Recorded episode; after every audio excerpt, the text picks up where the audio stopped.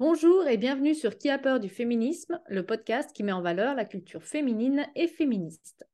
Aujourd'hui, c'est un épisode un peu particulier. Marie-Pierre et moi, nous nous recevons nous-mêmes et nous accueillons une troisième personne que nous avions déjà interviewée d'ailleurs, Sarah Delal. Nous avons en effet écrit un essai à trois qui vient de sortir euh, le 21 avril, c'est-à-dire hier, à la date de cet enregistrement, et il est sorti aux éditions Amsterdam. Il s'agit d'un essai qui s'appelle Pour en finir avec la passion, l'abus en littérature. Et nous allons vous dire aujourd'hui de quoi il parle, comment ce projet nous est venu et surtout comment nous avons chacune rencontré une des œuvres dont traite ce livre. À l'origine du projet, commençons par revenir sur la manière dont tout a commencé. Elodie, est-ce que tu peux nous expliquer comment est né notre projet? Alors, c'est parti d'un tweet, euh, ou plus précisément du retweet d'un tweet, puisque euh, sur Internet, sur Twitter en l'occurrence, plus que sur Internet, euh, il y avait un extrait d'une interview d'Annie Ernaux par Bernard Pivot qui tournait et il s'agissait d'une interview pour Passion Simple.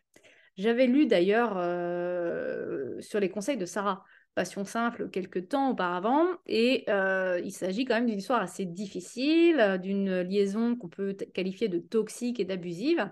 Et Annie Ernaux euh, prétendait devant Bernard Pivot que c'était un privilège de vivre une, passion en lien avec cet ouvrage qu'elle venait de, publier à l'époque. donc j'étais un peu choquée, d'autant que ce double discours sur la passion était quelque chose que j'avais rencontré à la fois dans la vie et dans certains livres. Et j'ai tenu à faire un commentaire en retweetant en disant il ne s'agit pas d'un privilège d'être abusé, contrairement à ce que prétend Annie Ernaux dans, dans cet extrait. Et il y a eu un éditeur qui m'a contacté en message direct pour me dire super sujet, est-ce qu'il y a un bouquin là-dessus? Euh, donc j'ai commencé à regarder. Je me demande si on a, vous n'avez pas demandé déjà, euh, les filles, euh, votre avis. je crois que c'était le cas. Et, et, donc du coup, vous m'avez confirmé que vous ne connaissiez pas de référence là-dessus. Moi non plus. Et j'ai répondu à cet éditeur non. Alors il, s'avère que c'était les éditions Amsterdam avec qui on a fini par signer. et donc l'éditeur m'a dit est-ce que vous voulez bien écrire ce livre? Et donc, logiquement, je suis revenue vers vous pour vous dire, euh, un éditeur me propose quelque chose, on a commencé à trois, est-ce qu'on continue à trois?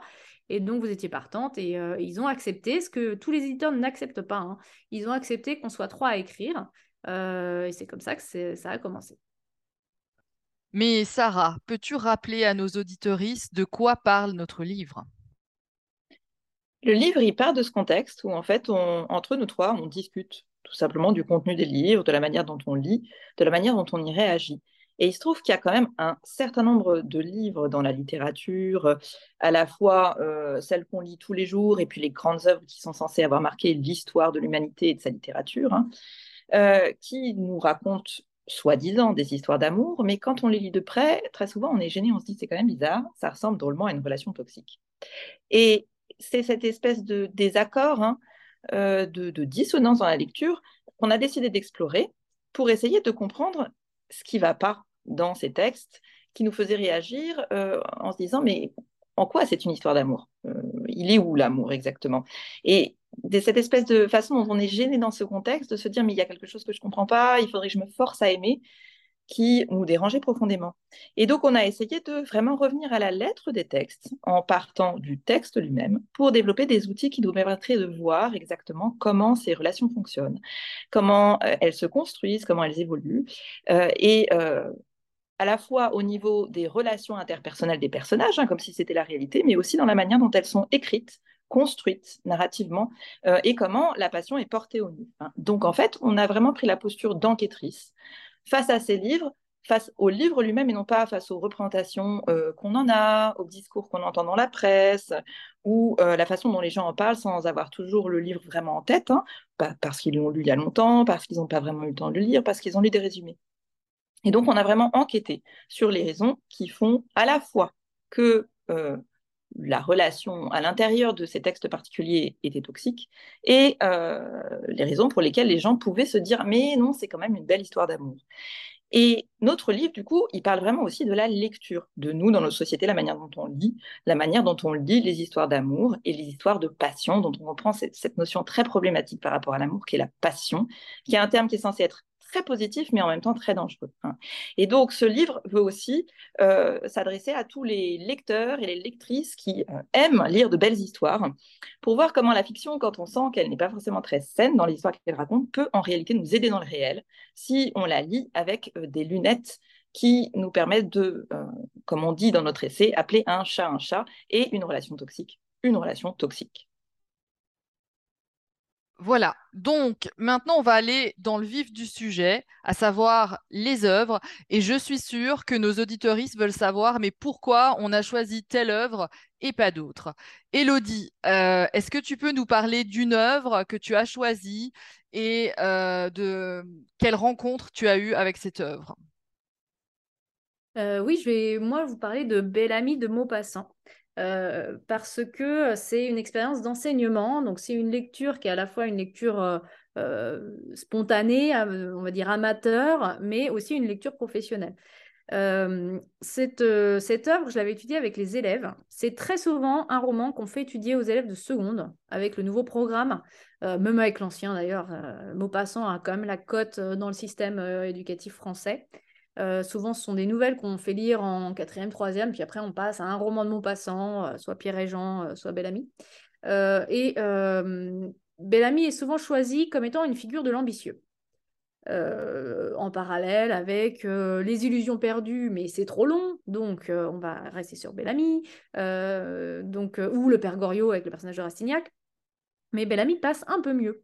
Euh, et donc, je l'avais étudié de manière assez naïve, hein, moi-même, euh, en... par extrait au début. Ce n'était pas une œuvre intégrale. Et donc, on avait travaillé la scène du miroir. C'est-à-dire quand Georges Duroy euh, s'est alloué une, un vêtement pour le dîner chez les Walter et il se voit dans le miroir, il se reconnaît pas. parce qu'il est beau gosse. Et il y a une espèce de cendrillon là qui se met en place. Et en fait, quand on isole cet extrait, le, fonctionnement à la Cendrillon marche bien. Sauf que c'est occulté tout le reste. Et euh, quand on commence à faire l'œuvre intégrale, à étudier euh, totalement le livre avec les élèves, bah là, on se rend compte que c'est beaucoup plus contrasté que ça. Donc, euh, j'en étais restée en fait sur cette lecture naïve parce que tronquée, et puis, quand euh, on a distribué les chapitres, c'est comme ça qu'on a procédé en fait, on, s'est distribué des chapitres euh, en disant qui veut euh, bosser sur telle œuvre et, qui sur telle œuvre. on voulait, on, le savait, travailler sur l'idée de, viol et de relations sexuelles non consenties, tout ce qui va autour, tout ce qui gravite autour. Et je comptais travailler ce thème parce que je, venais d'écrire aussi un, récit qui est paru chez Anne Carrier, c'est qui arrive backstage, qui parle aussi de ça. Et en fait, euh, vous m'avez dit euh, belle amie. Et sur le coup, j'étais la première à me dire mais, euh, mais quoi dans Belle Amie? Et j'ai repris le livre et là, j'ai dit ah, mais mon Dieu, mais comment j'ai pas vu ça? Et c'est là où j'ai commencé à, recenser tous les épisodes dans Belle Amie où il ne s'agit pas de séduction, de drague ou de cours galantes, mais bien de harcèlement, manipulation et de forçage en fait.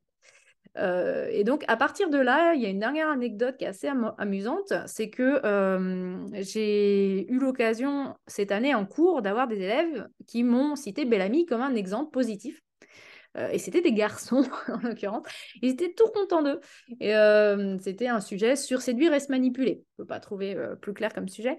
Et pour eux, Bellamy est un exemple de séducteur positif. Et je leur dis, vous êtes sûrs, messieurs? Bellamy, c'est positif. Donc, ils n'en débordaient pas. Ouais, ouais, c'est positif. Euh, vous l'avez lu? Ouais, ouais, on l'a lu. Euh, et j'ai dit, bon, attendez, je vais vous refaire l'histoire. Et donc, je leur ai raconté toute l'histoire telle qu'elle était encore fraîche dans ma mémoire. Et à la fin de, ce résumé, ils ont changé totalement de visage.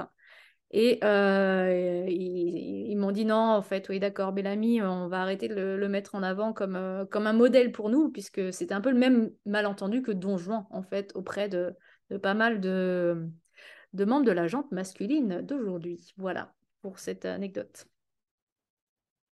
Et alors toi, Sarah, du coup, je rebondis. Est-ce qu'il y a une œuvre qui t'a marqué dans ta jeunesse et euh, dont ta lecture aurait euh, évolué? Eh bien, écoute, euh, prenons un autre exemple dont tu as écrit le chapitre, à savoir l'exemple du rouge et le noir, hein, qui est notre dernier chapitre pour en finir avec la passion, juste avant la conclusion. Euh, et un chapitre qu'on a fait tourner autour de la question de, du féminicide, féminicide, pas féminicide, etc. Et tu as parlé de Bellamy en disant que c'était une œuvre en fait que tu as lue deux fois, une première fois en y voyant certaines choses et une deuxième fois en y voyant totalement autre chose. Moi, je voudrais parler d'un cas où dès le départ, même quand on est jeune, il y a des choses qui nous mettent mal à l'aise dans euh, la lecture d'un livre qui est reçu comme extrêmement positif par les discours qu'on en entend, par l'institution scolaire, etc. Et en fait, quand on le lit, eh ben, on a totalement une, autre impression. Et pour essayer de montrer comment, en fait, euh, ces sentiments peuvent être fondés aussi, et comment ça peut être aussi un euh, guide de lecture de compréhension de la réalité, de ce qu'on est prêt à accepter et à ne pas accepter. Alors, du coup, voilà l'anecdote. On est durant l'année scolaire 2003-2004. J'ai entre 15 et 16 ans et je suis en seconde générale.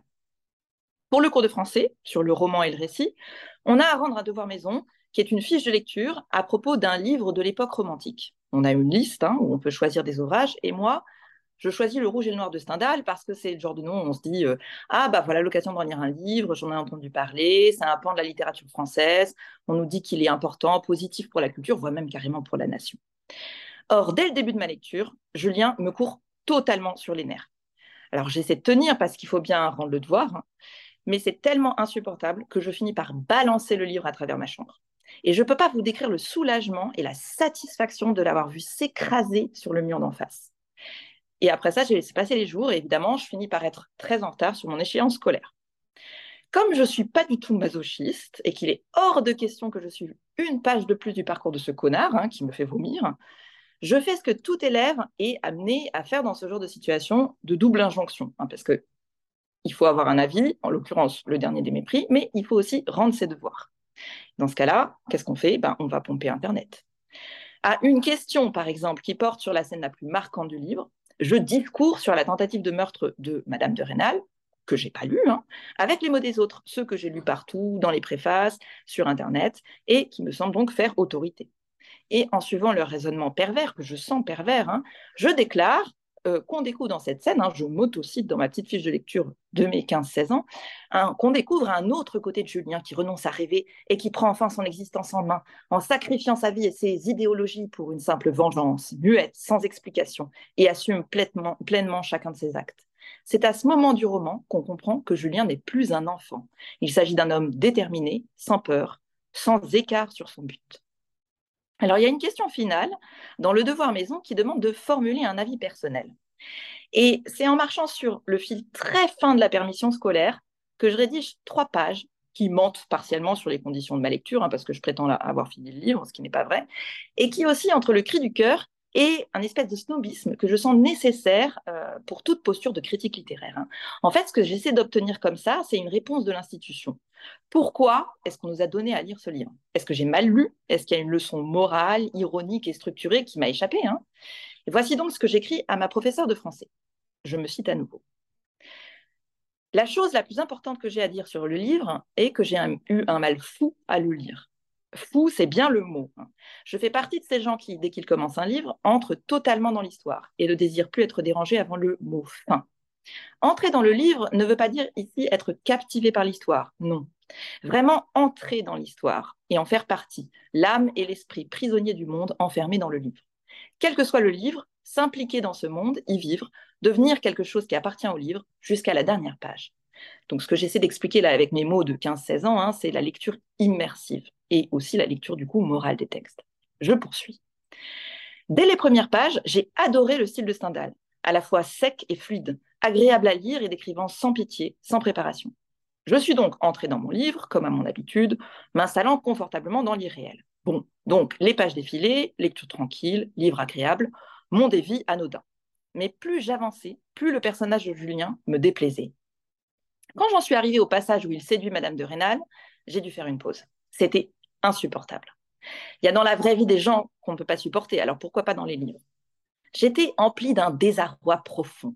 D'un côté, je ne supportais plus Julien, et cette façon qu'il avait de parler, de penser qu'il séduisait Madame de Rênal par devoir et non par envie, j'ai mis devoir en italique, et son hypocrisie grandissante avec les riches et son mépris pour les autres, passager avec Madame de Rênal, tout cela m'était insupportable. J'aurais volontiers déchiré le livre dans ma rage, mais bon, il n'est pas à moi, donc je me suis retenue. Je vais bien croire que c'est réaliste, que Julien est encore un enfant, qu'il ne sait décrire ni comprendre tout ce qu'il ressent, et qu'il se défend de ce qu'il ressent, etc., etc. Mais ça ne changeait rien au fait qu'il m'était odieux. D'un autre côté, Stendhal reste Stendhal, même avec l'horreur des traits humains qu'il décrit. Et son style d'écriture est vraiment plaisant à lire. Pas un mot de trop ou employé inexactement ou assez pour vous froisser. Et j'avais plaisir à lire ce livre, et je devais de toute façon le lire. J'étais ainsi plongée dans un état étrange. Le corps sur terre, l'âme et l'esprit dans l'histoire, eux-mêmes en proie à une lutte entre la lecture agréable des mots et la lecture insupportable des êtres. Il m'a fallu beaucoup de force morale, ouvrez la parenthèse, et de réalisme, hélas, à la pensée d'un zéro ou d'une retenue en récompense de cette explication, ajouté au fait que je n'avais pas lu le livre.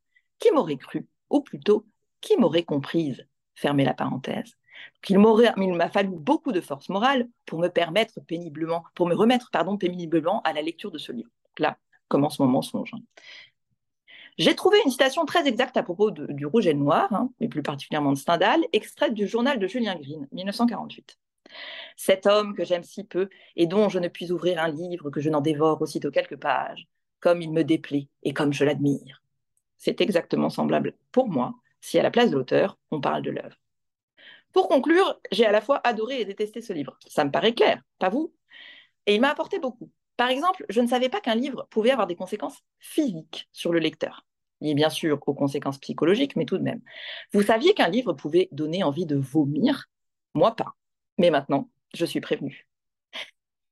Et ici, il y a un petit paragraphe que j'ai ajouté sur ma copie après une ligne de blanc où j'exprime, mais sous une forme vraiment passive-agressive, hein, toute ma colère, mon ironie et mon mépris à peine voilés, c'est comme en fait un appel désespéré à une réaction personnelle de la correctrice, une manière de lui dire Mais qu'est-ce que c'est que ce livre que vous nous avez donné à lire hein, Répondez-moi. Et j'écris donc, entre parenthèses, Oups, il ne fallait faire que trois paragraphes Bah, vous pouvez m'enlever des points, je vous y autorise, point d'exclamation entre parenthèses, au point où je dois en être. Excusez-moi pour cette description fastidieuse de ma vision du roman, mais on a bien précisé formulation de la vie personnelle. Dans la marge de gauche, il y a deux phrases inscrites par ma correctrice à l'encre noire. Les voici. Tout sauf fastidieuse. Point. Et c'est inespéré pour moi de voir que quelqu'un puisse aussi bien comprendre Stendhal. Point. Aucune explication sur le malaise, sur l'envie de vomir. Est-ce que c'est normal? Qu'est-ce que je dois en faire? Qu'est-ce que je dois en comprendre? Et ce jour-là, je me suis juré que tant qu'on en serait là, je ne m'infligerai jamais la lecture complète du Roger du Noir. Alors, il y a une petite épilogue, en fait, à cette anecdote qui se, passe en février 2020. En février 2020, je suis prof de français dans un lycée du 93 et je fais passer des oraux blancs en vue du bac de la nouvelle réforme. En une journée, je me trouve contrainte d'interroger une dizaine d'élèves de mes collègues sur des extraits du Rouge et le Noir. Qu'est-ce qui se passe? Bah, Les garçons sont enthousiastes. Ils reconnaissent en Julien un prototype d'homme empêché dans son ambition par la barrière de feu du périphérique. En gros, c'est comme ça qu'ils le lisent. Hein. Et les filles, quand elles récitent le contenu de leur fiche, bah, elles sont mal à l'aise. En fin de journée, je reprends l'explication de l'une d'entre elles. Hein. Elles sont encore deux à rester dans la salle. Et j'en peux plus. Je singe le résumé qu'on m'a répété toute la journée, comme pour faire éclater le plus d'un monstrueux bouton. Je leur dis Mathilde fait beaucoup de mal à Julien parce qu'elle a trop d'ambition pour lui, alors que Madame de Rênal, c'est la vraie femme de sa vie parce qu'elle est douce et gentille et maternelle. Et Julien, c'est pas grave s'il a essayé de la tuer. D'ailleurs, elle lui a pardonné. Et sur le visage de ces filles, il y a une sorte de lumière qui passe. Vous voyez, c'est l'effet du soulagement. J'ai l'impression en fait de donner, de leur donner une description de la destruction qui se cache dans l'habitude scolaire à ne pas parler, à ne pas parler du contenu et à se limiter au style. Comme si le livre n'avait pas de valeur morale et pas d'impact sur nos vies. Stendhal vous fait vomir, bah, c'est très bien, continuez à lire la tête au-dessus des toilettes. Vous voyez ce genre de logique. Hein. Pour préparer ces oraux en 2020, je suis allée emprunter le rouge et le noir dans une bibliothèque. J'ai feuilleté le volume de très loin et je suis allée pomper le détail de toutes mes informations sur Internet. Parce que je me suis rappelé de la promesse que, la promesse que je m'étais faite à 15 ans. Donc, il n'y aura pas un protocole de lecture scolaire qui soit autorisé et qui soit proche de celui qu'a proposé Elodie hein, dans le dernier chapitre de Pour en finir avec la passion. Un protocole qui ne lise plus le rouge et le noir en prétendant que le meurtre de la femme douce et parfaite, Madame de Rênal, n'en est pas vraiment un, et que Mathilde symbolise l'enfer des femmes qui ont de l'ambition. Ben, en fait, je refuserai de lire Stendhal autrement qu'à travers Wikipédia. J'aurais toujours mieux à lire. Hein. Je ne le fais pas par militantisme, hein, je tiens à le préciser, mais à 35 ans comme à 15, je le fais simplement pour préserver mon identité et ma santé mentale. Donc, euh, après c'est ce compte rendu de lecture, euh, je, rebondis euh, à nouveau, d'une part pour dire que je viens de faire passer des euros blancs et que les élèves se sentent beaucoup moins embêtés pour dire leur, leur, réaction. J'ai l'impression que ça, ça progresse de d'année en année. Mais ça, ce serait pour un autre épisode de ce podcast. Et je donne la parole à Marie-Pierre. qu'en est-il pour toi, Marie-Pierre? Est-ce qu'il y a une œuvre dont tu veux nous parler? Alors, je voudrais parler de Hurlevent ou Léo de Hurlevent, qui, euh, ça dépend de la traduction, en anglais Wuthering Heights, de Emily Bronte, qui, euh, dont il est question dans le prologue, euh, parce que c'est vraiment le number one sur les, les listes des romans d'amour qu'il faut absolument avoir lu. Sauf que ce n'est pas un roman d'amour. Et moi, j'ai découvert très jeune euh, l'existence de ce roman dans les séries télévisées euh, états-uniennes que je regardais beaucoup et euh, où on en parle comme d'un roman merveilleux, magnifique histoire d'amour, c'était génial, je voulais vraiment le lire, mais il n'était pas disponible dans mon école primaire. Et moi, j'étais persuadée que c'était Léo de Hurlevent, Léo L-E-O, et que c'était donc l'histoire d'un personnage qui s'appelait Léo de Hurlevent. Et donc, dans le CDI de mon collège, enfin, l'ouvrage est là. Et euh, première déception, eh bien, c'est Léo, H-A-U-T-S, et ce n'est pas un personnage, mais un lieu. Deuxième déception, euh, j'ai beaucoup de mal à rentrer dans le livre parce que la construction est, est, complexe, il y a une double temporalité, il y a une double narration et surtout, les narrateurs ne sont pas sympas.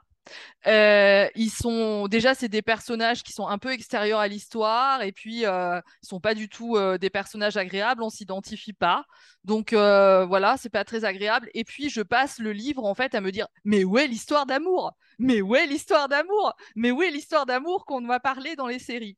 Et, donc je, je, ferme le livre déçu en disant bah et j'essaye d'en parler autour de moi et on me dit ah ben c'est parce que tu es trop jeune, tu n'as pas compris. C'est une magnifique histoire d'amour. Tu le reliras quand tu seras grande et euh, tu verras, c'est merveilleux. Heathcliff, Cathy. Ok.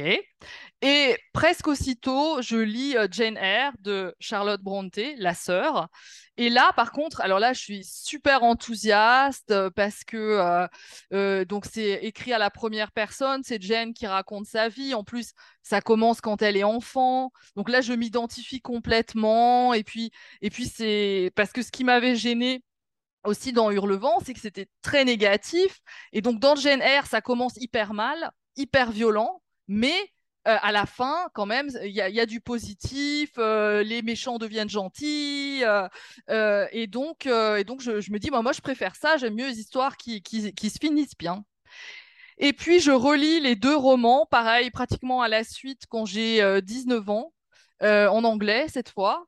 Et, et, là, par contre, j'acquiers la conviction, maintenant, je, on ne me dit plus que je suis trop jeune, que effectivement, non, Wuthering Heights, ce n'est pas une histoire d'amour, ce sont tous des horribles personnes qui se détestent et qui passent leur temps à se détester.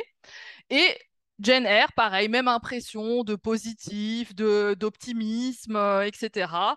Donc voilà. Et puis, euh, je lis euh, quelques années après Les migrations du cœur de Marie Scondé, qui est la réécriture de Déo de Hurlevent, et du coup, je me dis, c'est super intéressant et je me dis, je dois donner une nouvelle chance euh, à Emily Bronte. Et, euh, et j'ai une meilleure expérience de lectrice et je suis quand même plus âgée. J'ai aussi une autre expérience de la vie. Et du coup, je comprends en fait euh, l'intérêt et l'intelligence d'avoir pris des narrateurs, déjà d'en avoir pris deux, et d'avoir pris des narrateurs qui n'étaient pas euh, dans l'histoire, etc., parce que ça permettait d'avoir plus d'informations. Parce que le problème de Jenner, c'est qu'on sait que ce que Jenner, elle, pense. Et quand elle dit des choses bien de Rochester, bah, c'est juste son avis à elle, par exemple. Euh, et donc, euh, c'est seulement D'ailleurs, vous trouverez trace des conversations qu'Elodie et moi on a eues sur notre site sur les deux, deux, deux romans. Et c'est seulement quand j'ai 30 ans que j'ai lu à peu près tout ce qui peut être lu sur les sœurs Brontë, que j'ai vu toutes les adaptations euh, filmées, que j'ai lu aussi les livres de Anne, les poèmes d'Émilie, à peu, à peu près tout ce qui était disponible, je pense, euh, que euh, je comprends en fait que effectivement, Wuthering Heights, c'est un roman qui est très pessimiste mais qui est aussi très réaliste. D'ailleurs, il y a des articles de médecine qui étudient le personnage d'Heathcliff et il est cohérent. Euh, c'est très cohérent. Après qu'il a été victime de discrimination, qu'il est comme ça euh, obnubilé par la haine et qui s'acharne, euh, alors que euh, la magnifique conversion de Rochester dans Jane Eyre, eh bien, c'est simplement parce que c'était euh, pratique pour l'autrice. Charlotte Brontë, elle avait envie de. Eh, moi, j'ai envie que ça se passe bien dans mon roman. Eh ben, qu'est-ce que je vais faire? Allez, un incendie. Allez, il va être aveugle. Allez, ça va bien se finir. Je suis en train de totalement spoiler euh, Jane Eyre, mais bon. tant pis. Et puis, hop, ça y est, il est bien, parce que ça m'arrange, moi, l'autrice, qu'il est bien. Mais après tout, on ne sait pas ce qui se passe après la fin du roman. Euh, euh, et, justement, ça, c'est aussi la puissance de, de Wuthering Heights, c'est que Emily Brontë, elle n'arrête pas le roman à la mort de l'héroïne. Comme dans beaucoup de récits romantiques, euh, la belle héroïne meurt d'une maladie terrible et dont on ne cite pas le nom. Et, et, non, en fait, elle va continuer l'histoire après, et c'est encore pire après. Euh, et donc, euh, et donc c'est là que euh, c'est un petit peu différent d'Elodie et Sarah parce que Elodie et Sarah, elles, elles ont parlé de deux livres qui n'est pas nécessaire de lire, alors que moi je dis il est absolument nécessaire de lire Léo de Hurlevent ou Wuthering Heights ou Hurlevent parce que c'est un livre qui vous parle vraiment de, de, de ce que sont les gens de ce que, de ce que peut être le danger des relations toxiques. Et d'ailleurs, euh, on avait prévu euh, de mettre dans notre livre le test Brontë. Et donc ça, ça sera le sujet, c'est un spoiler, ça sera le sujet d'un prochain, prochain épisode parce qu'en en fait, euh, Emily Brontë vous livre le secret de la relation de couple réussie.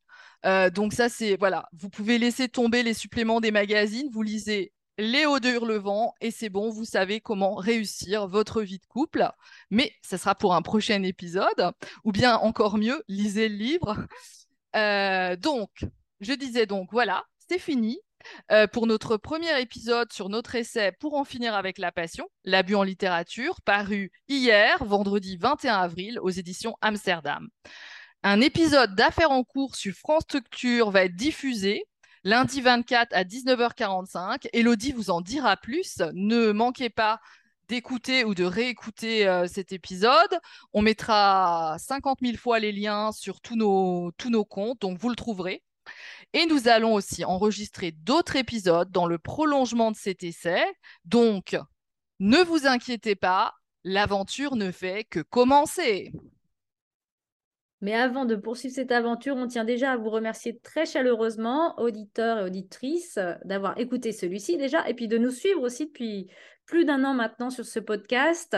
La petite mention que Marie-Pierre a faite de notre blog m'a fait penser que notre essai est totalement dans la ligne en fait de ce, de book club d'origine que nous avions créé, Marie-Pierre et moi, il y a 20 ans pratiquement, j'exagère un peu, peut-être plus 15, mais euh, dans tous les cas, n'hésitez pas à liker, partager et vous abonner à notre podcast et même à visiter ce site devenu historique et à vous abonner à notre compte Twitter, à nos comptes Instagram. Euh, et si nous passons en signature dans une librairie près de chez vous, bah, venez nous voir, on sera ravis de vous rencontrer. Nous vous donnons rendez-vous dans un mois ou peut-être un peu plus tôt si la chance nous sourit pour une euh, nouvelle interview ou pour un nouvel épisode de Qui a peur du féminisme?